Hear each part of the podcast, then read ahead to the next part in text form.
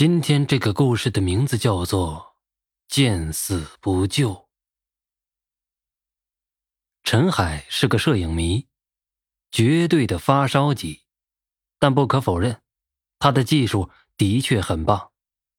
同样的环境、物品、人物，在他的镜头下变得完全不一样。没有什么是不美的，这是陈海的口头禅。的确。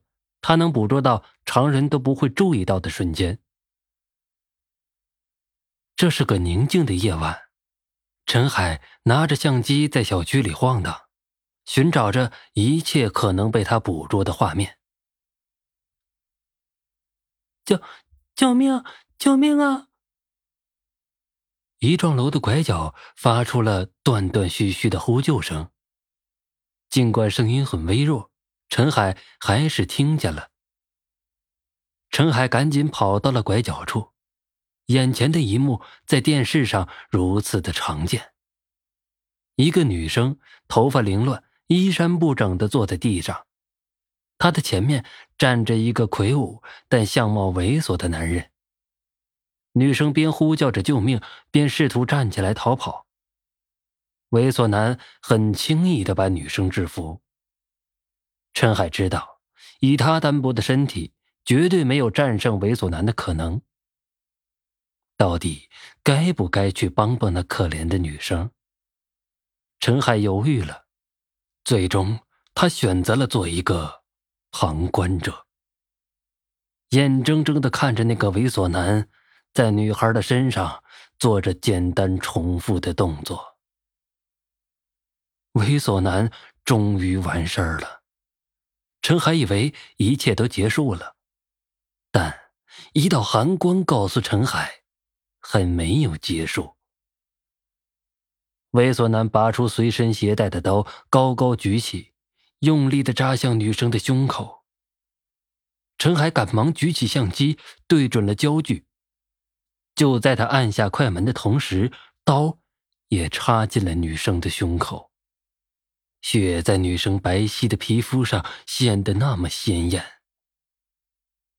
第二天早上，陈海被敲门声惊醒，女朋友来找陈海。陈海的女朋友很漂亮，是个平面模特。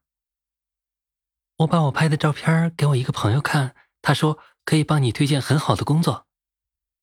是吗？嗯，他希望看些你拍的人物照片。人物。我最近没拍啊，拍完好了，就现在。陈海拿来了相机，测光、打光等一切准备妥当以后，女朋友摆好姿势，陈海对准女朋友按下快门。女朋友倒在了地上，胸口上有刀刺过一样的伤口，血在女朋友白皙的皮肤上。显得那么的鲜艳。敲门声再次响起，是警察。早上的时候，女生的尸体被发现了，警察来做调查。